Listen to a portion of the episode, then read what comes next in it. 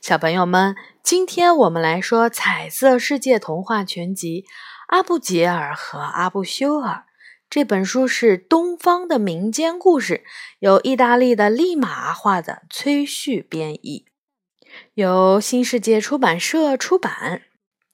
阿布吉尔和阿布修尔，小镇上住着两个要好的朋友。一个是懒惰的阿布吉尔，另一个是勤劳的阿布修尔。阿布吉尔的工作是染布，可是他每天不是贪玩就是睡觉，所以院子里总是挂满了印的深一块浅一块的布料，他的生意自然不怎么样。阿布修尔是一个理发师，每天都拿着剪刀和刮胡刀，咔嚓咔嚓忙个不停。大家都非常喜欢他热情的态度，因此他的店里总是顾客盈门。阿布吉尔因为自己的生意不好，再加上懒惰，越来越不想工作了，总是幻想着天上掉馅饼的事。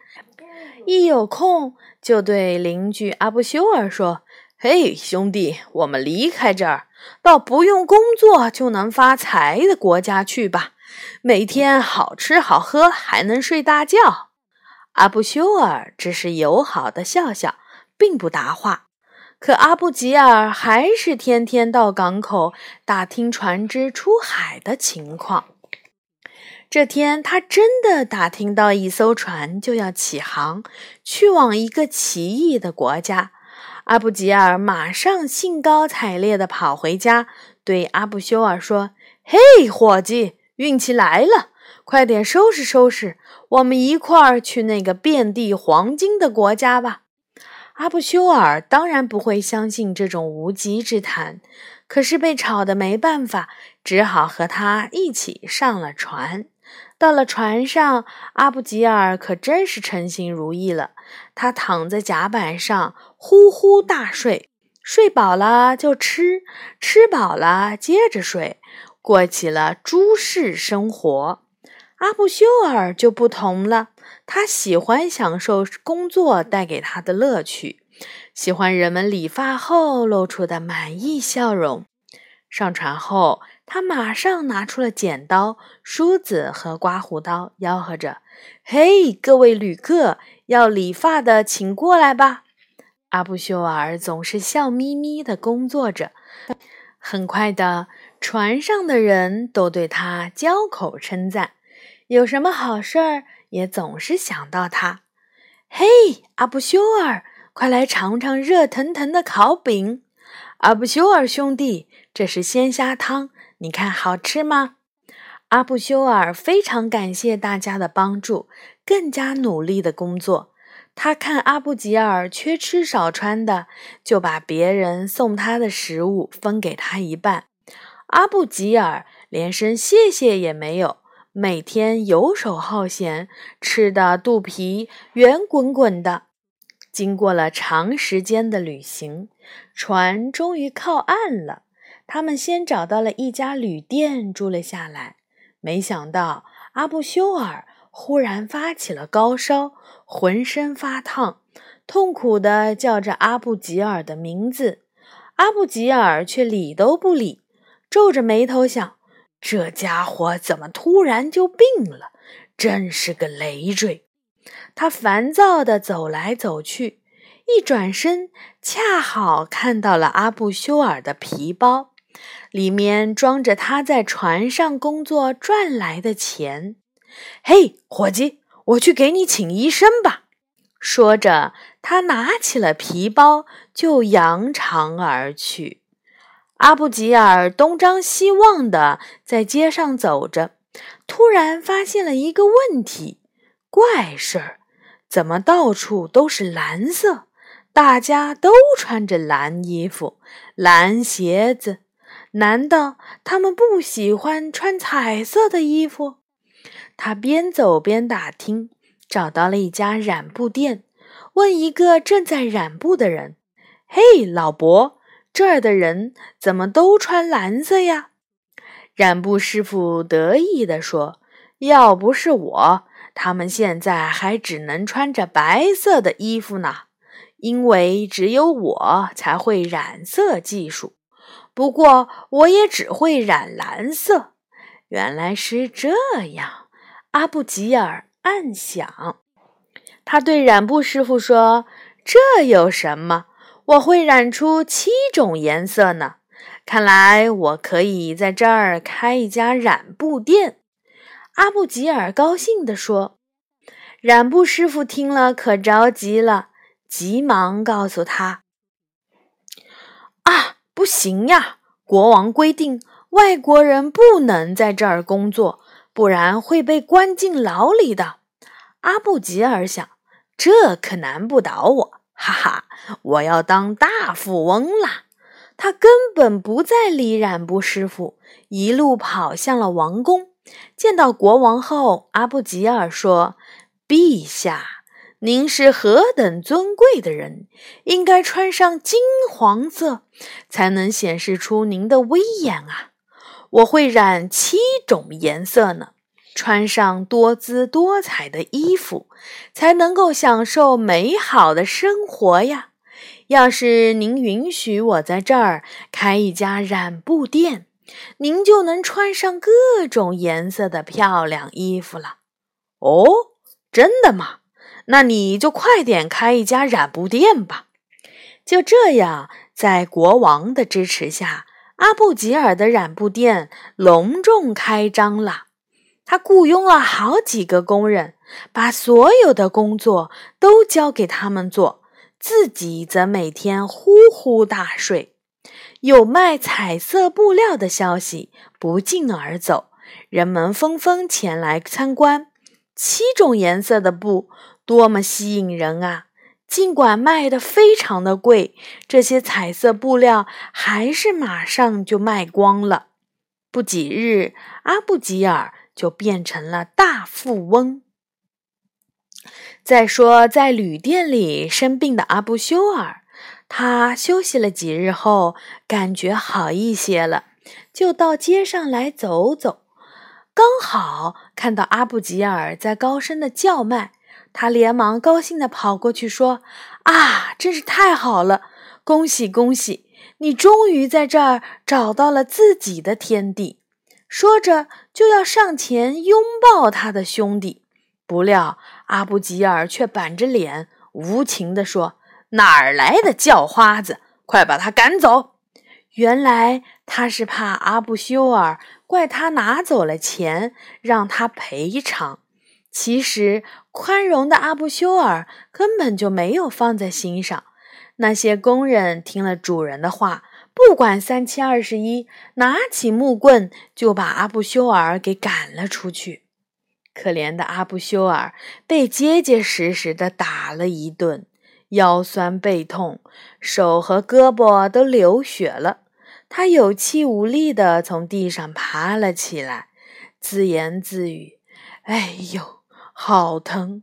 我得去澡堂洗一洗，再擦一点药。”他捂着伤口，问一个过路的人：“请问澡堂在什么地方？”“澡堂？什么澡堂？”“澡堂就是洗澡的地方呀。”“哦，呃，前面就是了。”这人伸手指了指大海：“什么？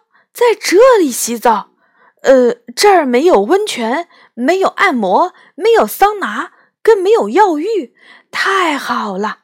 我要在这儿开一家澡堂，可以帮大家消除疲劳、恢复体力。说干就干，阿布修尔先跳进了海里，把自己的伤口洗干净，看起来没有那么狼狈了，才去求见国王。陛下，您每天都在冷水里洗浴，不觉得很冷吗？如果能在澡堂里洗澡，那就舒服多了。您可以用温水和丰富的泡沫把全身都洗干净，然后抹上膏油，轻轻的按摩，很快就能舒舒服服的入睡了。再说，澡堂也能够造福您的子民呀！哦，好极了，果真有此神效，那你就开一家澡堂吧。国王现在已经穿上了镶着金边的美丽衣服，围着大红的腰带，很乐于接受新鲜事物。经过了一番宣传以后，阿布修尔的澡堂开张了。大家一听说这样洗澡可以祛病长寿，都蜂拥而至。由于阿布修尔服务周到，待客热情，价格合理，凡是来过的人都交口称赞：“嗯，洗得好干净呀！”“是啊，我这多年的老寒腿也觉得舒服多了。”于是，回头客越来越多，阿布修尔的澡堂生意兴隆。阿布吉尔当然也听说了这件事，他看大家对阿布修尔这么好，心里很是嫉妒，不服气的想：“哼，别得意的太早，我一定要给你点颜色看看，走着瞧吧。”他眉头一皱，计上心来。有一天。阿布吉尔装着很友好的样子到澡堂里去找阿布修尔。我的好兄弟，那天真是对不起，请你原谅我吧，不然我真的是吃不下睡不好。快别这么说！善良的阿布修尔急忙握住他的手，大度地说：“既然我们是好兄弟，我怎么会把那种小事放在心上呢？我们当然还是好朋友啊。”阿布吉尔的脸上露出了一丝不易察觉的奸笑。他说了好多兄弟情深的话，然后从怀里掏出了一个精致的小瓶子，说：“这可是能治百病的按摩油，我特意为你寻来的。你替国王洗澡的时候用吧。时候不早了，我先回去了。”不过他可没有回家。而是马上从澡堂来到了王宫，编了一大堆谎言，对国王说：“陛下，不好了！听说阿布修尔弄了瓶毒药，想要害您呀，您可要当心呀！”这不可能吧？阿布修尔一向与人为善，怎么会害我呢？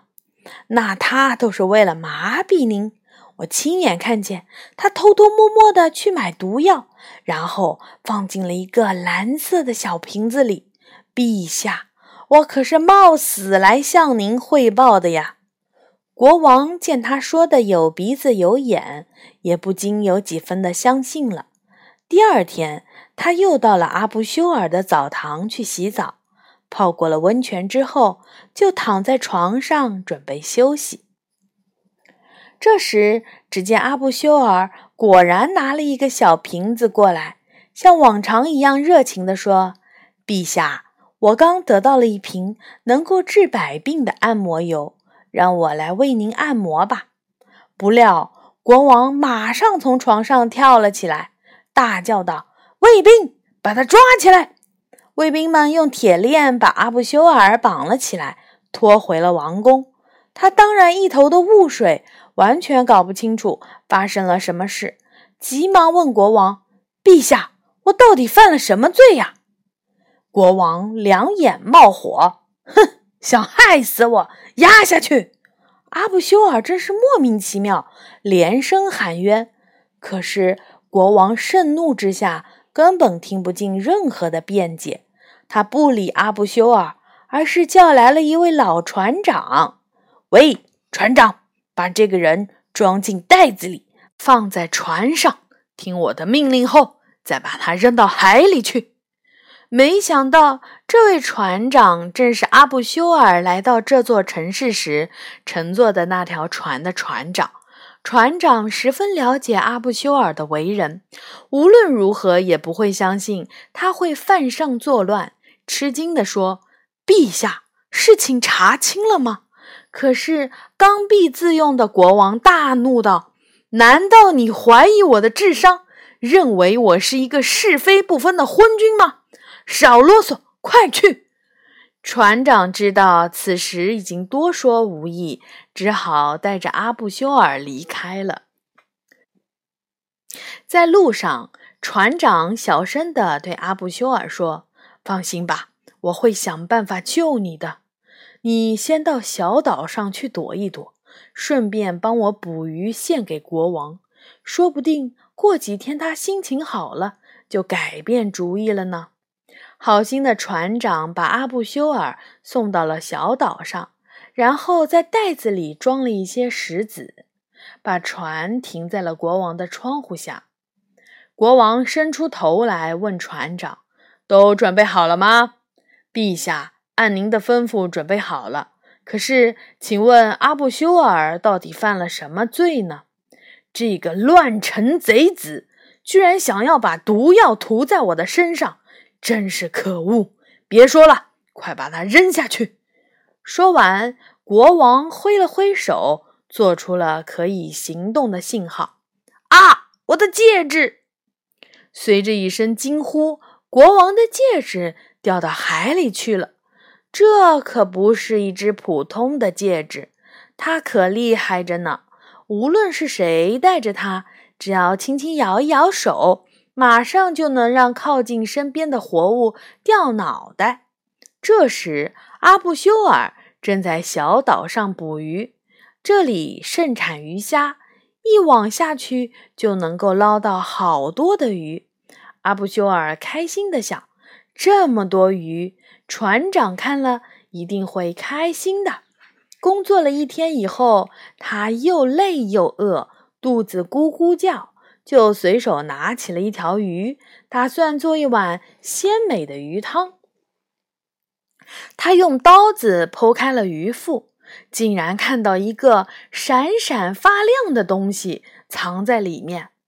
哇，原来是一个又大又亮的戒指！